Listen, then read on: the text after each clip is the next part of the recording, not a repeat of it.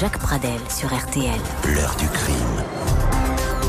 Et bonsoir à toutes et à tous. Donc très heureux de vous retrouver pour cette nouvelle édition de l'heure du crime. C'est une émission qui a été préparée comme tous les soirs euh, par Justine Vignot avec Émilien Vinet et c'est Marc Bisset qui est à la réalisation technique de cette émission consacrée au père fondateur de la police scientifique. Mais je voudrais quand même juste vous signaler, si vous prenez l'antenne maintenant, que l'émission sera un tout petit peu plus courte que, que d'habitude. Foot oblige, euh, mais avec plaisir, bien sûr, on retrouvera à partir de 20h45 pour le huitième de finale de la Ligue des Champions. Manchester United PSG. On retrouvera Eric Silvestro, Sylvain Charlet et Bertrand Latour qui nous feront vivre cette soirée de foot exceptionnelle jusqu'à 23h sur RTL. Voilà, ça c'est dit. Et maintenant, on va parler des pionniers de la police scientifique avec mon invité Philippe Marion. Bonsoir. Bonsoir Jacques. Je suis ravi de, de vous avoir euh, ici dans le studio de d'RTL parce que on a reçu par la poste il y a quelques semaines ce, ce petit livre de petites histoires de la police technique et scientifique qui est paru chez BOD Éditions et c'est un régal. Alors je vais vous faire je vous fais rougir dès le début de l'émission. Ouais, hein, bon. c'est ça. Mais c'est un régal. Je vais vous dire pourquoi parce que quand on voit euh, nous qui baignons effectivement comme vous finalement policiers dans, dans ces histoires de crimes et tout, à chaque fois qu'on parle de police scientifique on se dit ah là là, euh, espérons que ce soit pas encore un manuel. Non, c'est pas un manuel, c'est l'histoire racontée comme si on, on y était finalement, avec des histoires qui sont pour certaines très connues, mais pour d'autres euh, parfaitement euh, inédites que vous racontez dans ce livre. Et c'est un livre, alors je me trompe pas, c'est un hommage aux, aux trois grands fondateurs de la police euh, scientifique française. Tout à fait, c'est ce que j'ai voulu faire, oui. Hein, voilà, Alphonse Bertillon, Alexandre Lacassagne et Edmond Lecard. Edmond Lecard. Alors Edmond Lecard, euh, euh, bon, c'est le, c'est celui qui a ouvert le. Je dis ça parce que vous êtes depuis 21 ans, vous, le chef dans les labos et euh, au labo de Lille, donc qui est un des cinq grands. euh, bah, vous lui devez ce, votre labo. Ah, la- c'est l'initiateur de tous Voilà. ces laboratoires de police scientifique de, de France, quoi, en fait. Voilà. Le C1 à Lyon a À été Lyon. le premier au monde, en fait. sous cette forme-là, oui, c'est le Ouais. premier au monde. Voilà. C'est le premier véritablement qui s'intéresse à tous les indices laissés sur une scène de crime. Ouais. Et alors, on va raconter, évidemment, fait une sélection, euh, ça a été difficile d'ailleurs de faire une sélection, mais euh, parlons de, de l'époque euh, actuelle. Votre livre est aussi finalement un, un hommage à vos euh, trois pères fondateurs, mais à travers aussi des choses très modernes, comme les experts à la télé, par exemple, parce que vous citez au tout début de votre livre un dialogue avec, euh, alors c'est tiré des experts à Miami, saison 2, épisode 4, hein, Tout à fait. il y a euh, bah, Horatio Kane que, que tout le monde connaît, c'est le, le roux, hein, le, le policier roux, euh, qui euh, dit à un moment, il vient d'arrêter quelqu'un et il dit euh, n'importe quel contact, monsieur, laisse des traces. Ça, c'est le principe de, de principe Locard. d'échange de Lecard, oui. C'est quoi déjà le principe de l'échange de Locard Le principe d'échange de Lecard dit qu'en fait, tout criminel qui va commettre un crime va laisser des traces et euh, va en emporter sur lui. Voilà, et que ça peut se retourner contre lui, évidemment, euh, si on si on sait y faire, si j'ose dire. Tout Bon. à fait. Et à ce moment-là, il y a le, le, le gars qui vient d'être euh, arrêté par euh, Horatio. Il dit mais qui c'est euh, Edmond Locard et, et Horatio Kane lui dit Monsieur Monsieur Locard et c'est l'homme euh, grâce à qui vous venez de vous faire arrêter. Alors c'est vrai qu'il y a un héritage finalement que certes bon on a fait des progrès considérables euh, scientifiques, mais eux c'était quand même ils étaient balèzes ces gens-là quand même. Ah, pour avoir pensé à justement rechercher toutes ces traces qui étaient, qui étaient laissées sur la scène de crime mais qui n'étaient pas du tout utilisées, puisqu'on on recherchait l'aveu. Oui. C'était la reine des preuves. hein. Bien Et sûr. petit à petit, ce sont oui, ces individus qui euh, ont réussi à faire rentrer la preuve scientifique dans les, dans les ça, tribunaux. en se disant là, on pourra pas contester, on pourrait pas dire Voilà. qu'on a obtenu les aveux sous la pression. La science le crime peut avoir sa science. C'est le, le fameux euh, de, de la série d'articles que Locard a écrit dans, dans Détective, je C'est crois. c'est la, le crime, euh, la- science contre le crime. La science contre le crime, voilà, Voilà. c'est ça. Bon, et, et c'est vrai que, hum, à propos, euh, que Edmond Lecard euh, n'hésitait pas à fabriquer lui-même les instruments dont il avait besoin. Oui, en fait, c'était les- tous, les, tous les débuts de, de- de cette police scientifique. Donc, les instruments n'existaient pas vraiment. Mhm. Donc, ils ont commencé à les faire eux-mêmes en les appliquant à ce qui les intéressait. Et donc, ils ont fait des partenariats avec des entreprises pour les créer. En fait, c'était vraiment le début. Il n'y avait pas d'entreprise pour créer des appareils scientifiques. Donc, Ouais. ils les faisaient eux-mêmes. C'était Ouais. le béaba, quoi, en fait. Alors, vous vous rendez à César ce qui appartient à César, bien sûr, c'est-à-dire à nos trois euh, fondateurs, mais euh, évidemment, la, la vérité scientifique vous oblige à dire que l'empreinte digitale n'est pas une invention française. Non, elle n'est pas française.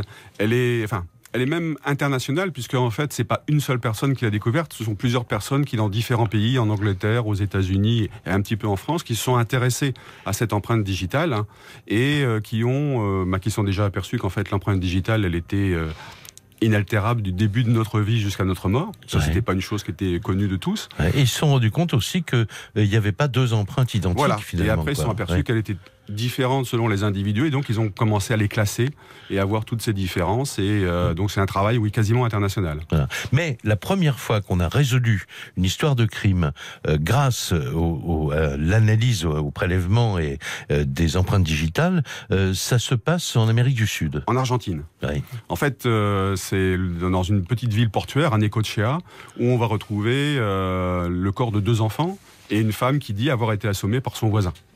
Et euh, donc euh, le voisin qui s'appelle Pedro Velasquez va être arrêté par la police. Il va nier les faits et en plus il dit qu'il a un alibi. Mais Ouais. la police n'est pas très compatissante et elle va le garder et elle va essayer de lui faire avouer euh, les choses. Ouais. Et euh, c'est un policier, euh, un inspecteur, un inspecteur Alvarez qui vient de, de La Plata, qui Mhm. est la- la- le chef-lieu de la province, qui va venir sur les lieux et essayer d'en apprendre un peu plus, puisque lui a été formé à euh, l'analyse des empreintes digitales. Ouais, par un certain Juan Vucetic, qui est en fait le chef de l'identité judiciaire de La Plata et qui lui Ouais. a fait la première base de données Ouais. euh, des empreintes digitales en Argentine. Voilà. Et alors, en examinant la scène de crime, Ouais. va s'apercevoir qu'il y a une petite trace euh, de, une trace de sang, euh, pas une petite peut-être, mais une trace de sang sur l'embrasure d'une porte, je crois, ça. avec une magnifique empreinte, Voilà, une magnifique spécialiste, empreinte. euh, digitale. Et là, il va étudier cette empreinte digitale et ça va être un coup de théâtre. Oui, parce qu'en fait, il va demander à la comparer avec celui qui est sous les verrous Ouais. et euh, la femme qui dit avoir été sommée. Voilà. Et en fait, l'empreinte digitale appartient à la femme. Voilà. Elle a tué ses enfants. Elle a tué ses enfants parce qu'elle voulait euh, être épousée euh, par son amant qui, lui, ne voulait pas s'embarrasser des enfants. Donc, euh, Voilà, vous voyez à quoi les choses tiennent quand même. Voilà. Voilà. Petite histoire donc de la police scientifique euh, avec Philippe Marion. On se retrouve dans un petit instant. L'heure du crime. sur RTL.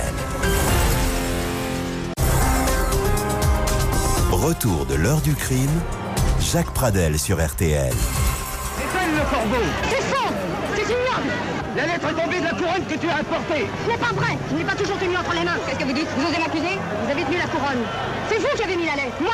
Mais J'ai reçu au courrier de midi une lettre anonyme, une lettre ignoble. que le corbeau m'a fourni de singulières précisions sur votre manière d'administrer. Répétez ce que vous venez de dire. Répétez-le La détraquée qui nous empoisonne depuis des mois, c'est vous.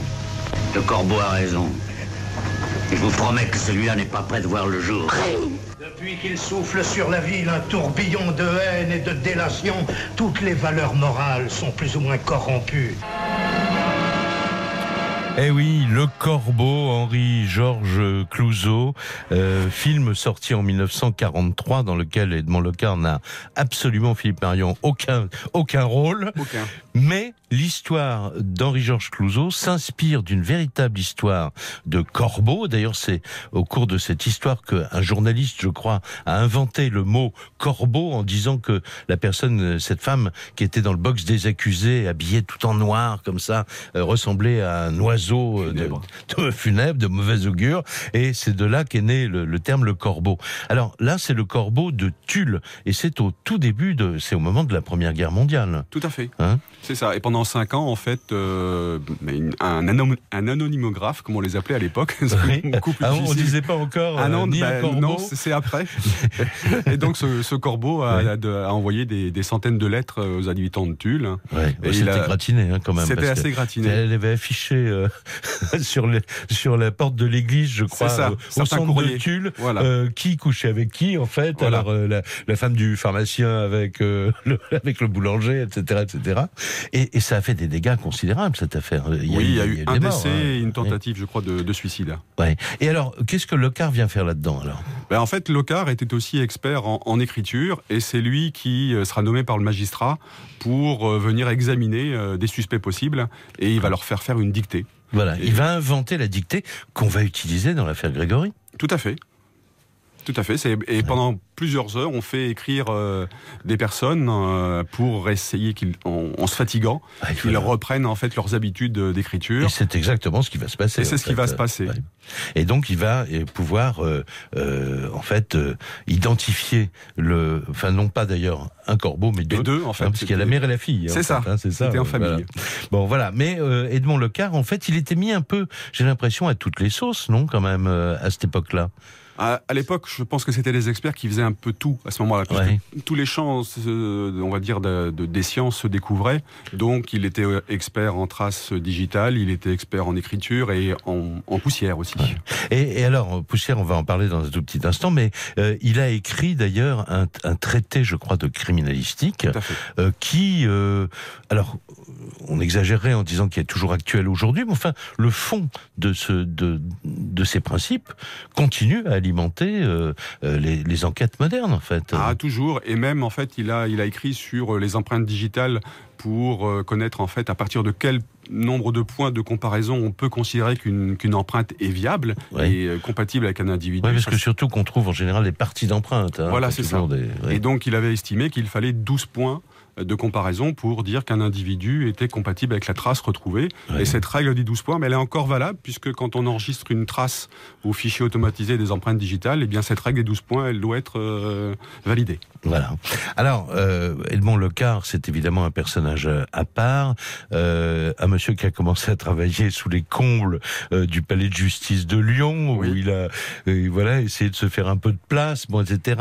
je crois qu'il n'a jamais reçu de salaire de, jamais. de sa vie. Hein, c'est quand même extraordinaire. J'ai découvert ça dans votre livre.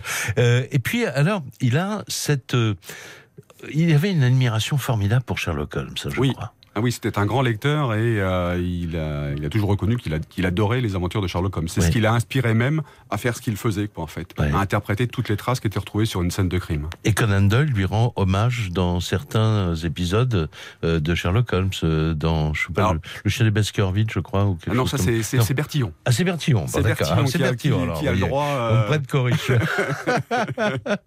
Ah oui, c'est Bertillon dont parle Conan Doyle quand il dit, euh, il y a un personnage qui dit à, Sherlock Holmes, vous êtes le deuxième personnage le plus important dans la police scientifique. Et l'autre, et, Sherlock, il dit, ah bon, mais c'est qui le premier? Et il lui dit, bah, c'est un certain Alphonse Bertillon.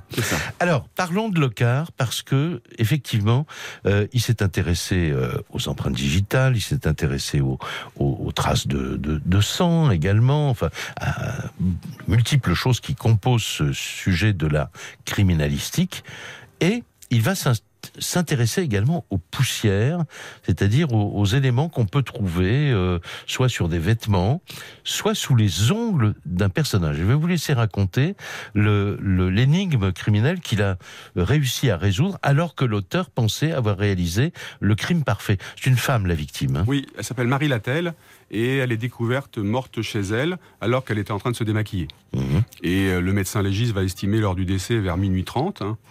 et euh, les soupçons vont rapidement se porter sur son, son petit ami avec qui elle avait eu une altercation. Mais ce petit ami, il avait un alibi puisqu'il jouait aux cartes aux environs de minuit avec des amis. Et euh, Edmond Lecard va aller le visiter en prison lors de son temps de garde à vue. Et il va remarquer que sous ses ongles, il y a des traces de salissure. Alors, euh, ça il, va, il va prélever ces, il va prélever traces, ces traces. Il va les emmener au laboratoire, il va les examiner au microscope et il va s'apercevoir que, eh bien, c'est une poudre un petit peu brillante, un petit peu rose, et euh, ça lui fait un petit peu tilt parce que lui a été sur la scène de crime et il se rappelait que Marie Lattelle avait du, fond de teint sur, sur son visage et sur son cou. et, elle a été euh, étranglée. Hein. Voilà, elle était étranglée. Et il se dit que ça pourrait correspondre à ça. Donc il va euh, retourner chez elle, essayer de voir s'il ne trouve pas un produit de Fontenay. Il va le trouver, il va même trouver le nom du fabricant, qui est un pharmacien de Lyon. Il va aller le voir pour lui demander euh, ben, de quels ingrédients sont présents. Ah oui, il a la composition du fond de teint qui a été fait spécialement pour cette femme. Voilà, parce qu'à l'époque, ce n'était pas les, grandes marques de, de produits. Sûr, euh. et donc là, en fait, il va rechercher justement sous les traces d'Émile Gourbin ben, l'ensemble de ses constituants et il va les mettre en évidence. Et là, il, dans sa tête va germer euh, l'idée que euh, si quelqu'un a étranglé Marie Lattelle, en fait, il y a eu contact. et que donc le fond de teint qui était présent sur son cou eh bien, a dû se déposer sur les doigts et plus particulièrement sous les ongles de son assassin. Et donc pour lui, Émile Gourbin, c'est l'assassin de Marie Latel. Et pourtant, Émile Gourbin a un alibi, j'allais dire, en, en, béton. Il jouait aux cartes, il y avait une horloge dans la pièce, oui. et les joueurs ont pu confirmer qu'à l'heure du crime, euh, ils étaient là. Tout à fait. Mais devant la preuve, en fait, il va avouer, et il va avouer qu'il avait simplement reculé d'une heure l'aiguille de son horloge. Il fallait quand même y penser. Ah oui. Hein, C'était quand même pas mal, quoi. Voilà. Donc, comment euh, on échappe à un crime euh, parfait? Le crime n'a été que euh, presque, presque parfait. Euh, on a le temps de raconter une autre histoire. Euh, je m'adresse à Marc Bisset? Non, après. D'accord. Alors, on fait une petite pause dans cette émission et on se retrouve avec Philippe Marion dans un tout petit instant. Jacques Pradel sur RTL, l'heure du crime. L'heure du crime. Jacques Pradel. Jusqu'à 21h sur RTL.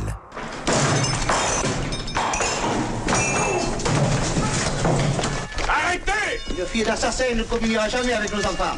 L'assassin Il est arrêté, l'assassin Il est sous les verrous Vous êtes un roublard, monsieur le juge. C'est grand malheur. Votre seule manière d'agir me fait prendre pitié de vous.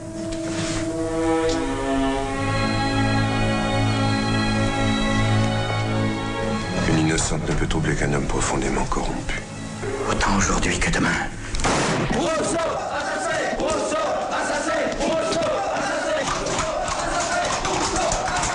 Il dit que nous sommes tous des meurtriers au moins en puissance. Mais ce besoin du crime, nous le canalisons par euh, des moyens légaux. Comment vous sentez-vous, Bouvier? Innocent, mon juge, puisque c'est Dieu qui a tout voulu.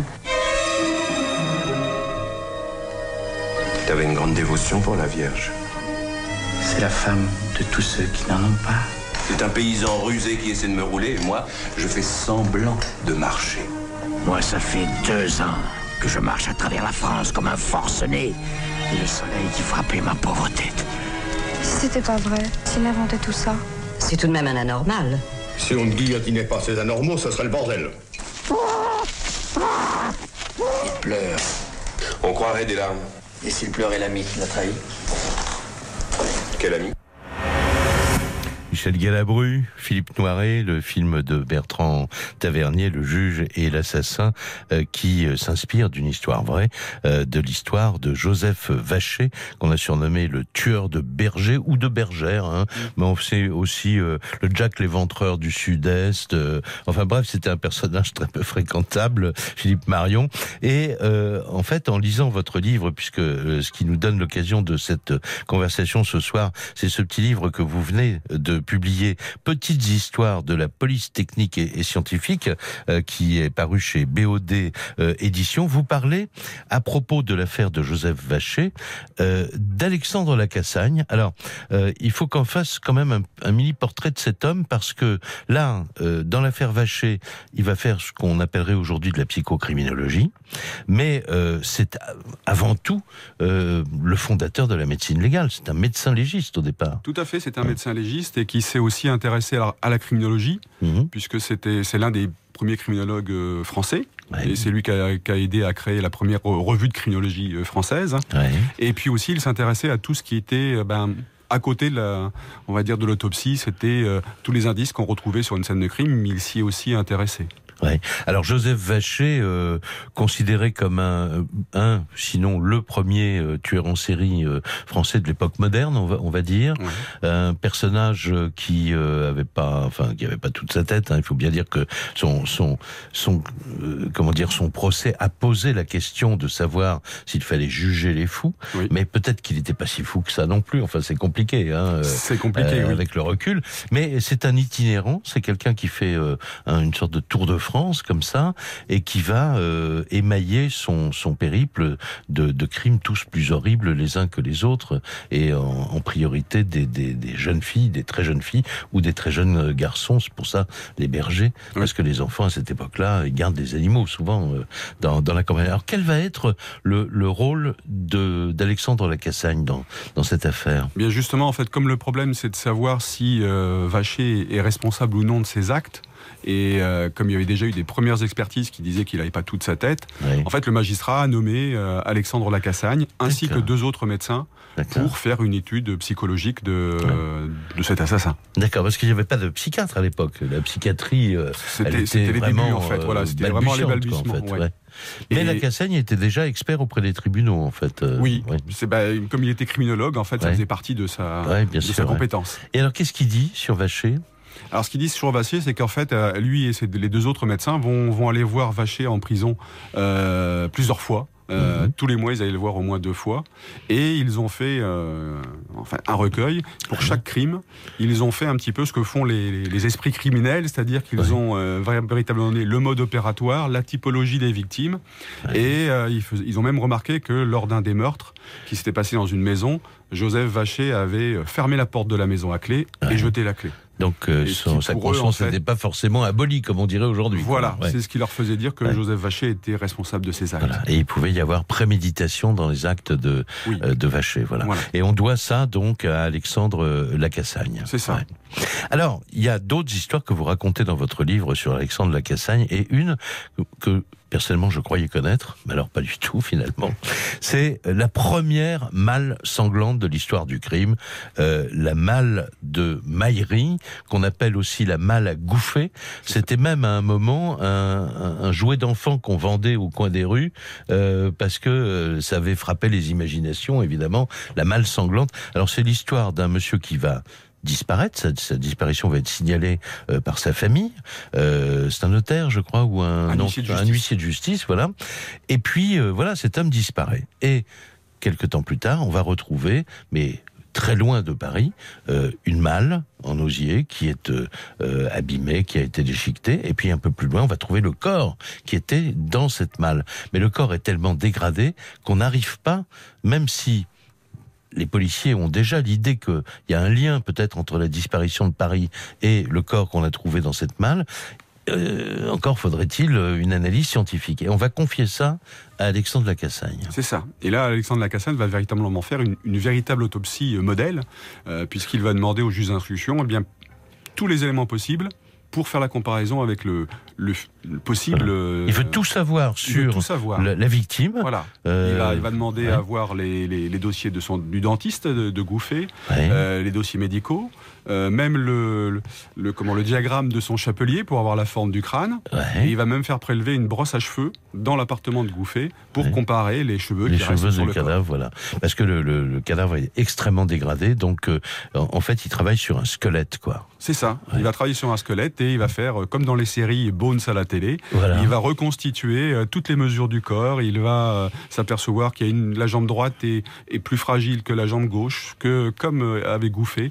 Et il va retrouver, en- dans sa conclusion d'expertise, il y a une, une petite quinzaine Ouais. de remarques qui font qu'à la fin, il dit ce, ce corps inconnu, eh bien, c'est celui de Toussaint Toussaint Gouffet. voilà, et en plus, il va dire de quoi il est mort, c'est-à-dire qu'il a été étranglé. qu'il a été étranglé, effectivement. Alors, les, les auteurs, on va pas. Moi, je renvoie tout le monde à votre livre parce que c'est une histoire, c'est un feuilleton. Hein, Ah, c'est un feuilleton. C'est presque un feuilleton télé, bon, avec euh, personnage qu'on va arrêter à Cuba, euh, une complice euh, euh, qui elle va dire mais j'ai été hypnotisé, je suis pas responsable, etc.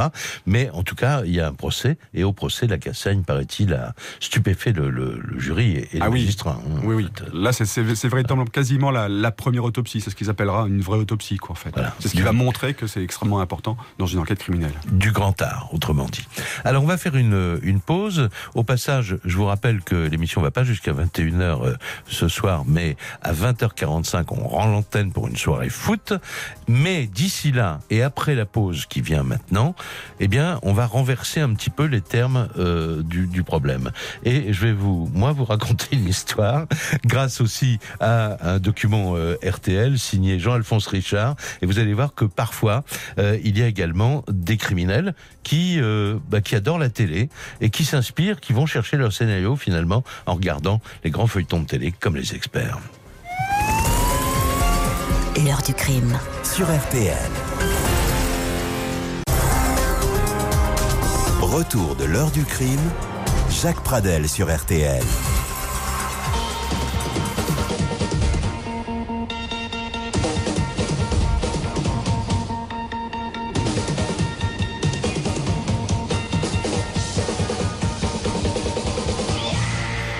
Non, vous êtes bien à la radio, c'est pas, pas à la télé, même si c'est vraiment euh, la musique euh, qui, euh, pendant des années, a passionné les téléspectateurs français avec les experts à Miami.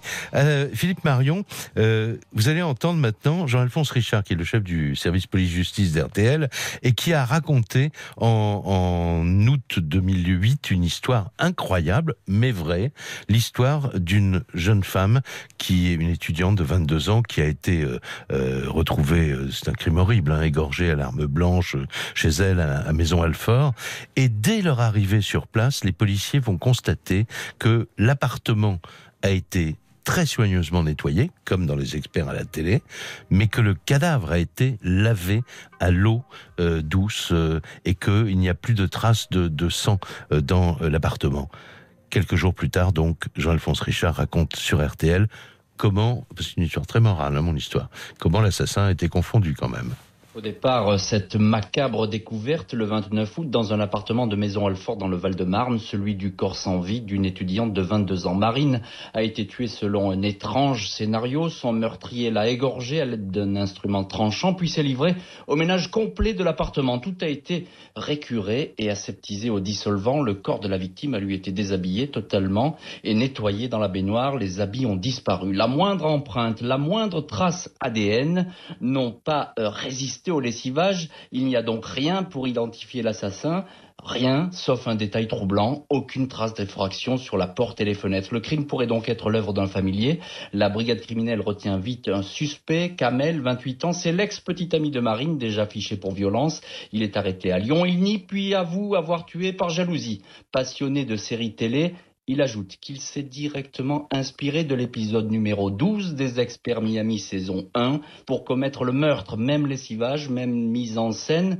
L'épisode était baptisé Une empreinte de trop. Là, ça n'est pas une empreinte qui a perdu Kamel, mais le simple fait d'avoir tiré la porte derrière lui. Voilà, Jean-Alphonse Richard qui a raconté cette, euh, cette histoire. Alors, euh, pour terminer euh, notre émission, Philippe Marion, je voudrais que on, on revienne aux, aux empreintes digitales et au personnage d'Edmond Locard. Je disais qu'on le mettait un peu à toutes les sauces des enquêtes. Quand on quand on trouvait pas, on allait chercher Locard. Bon. Et alors, il vous racontez cette histoire qui est magnifique dans votre livre. À Lyon, il y a une série de cambriolages dans une rue et il y a beaucoup d'appartements qui sont visités par ce qu'on appelait à l'époque des montes en l'air, c'est-à-dire des gens qui escaladaient la façade. Bon, et là, euh, bah, racontez-moi la suite parce que euh, c'est vraiment Edmond Lecard qui va résoudre ce mystère. Tout à fait. Donc il faudra attendre l'un des cambriolages pour retrouver une empreinte digitale. Donc là, les les gens du laboratoire vont, vont venir prélever cette euh, empreinte digitale, l'emmener au laboratoire pour la comparer au fichier et essayer d'identifier le, le voleur. Et là, euh, non seulement ça correspond à aucune empreinte qui existe au sein du fichier, mais en Et plus... on dit pudiquement, les experts disent que c'était une empreinte atypique. Voilà, c'est une empreinte atypique parce qu'elle est, elle est pas comme une empreinte humaine. Et euh, Edmond Lecard, eh bien, grâce à, à, dire à, à son, à, à ses connaissances scientifiques, va se rappeler avoir lu une publication sur les empreintes des primates.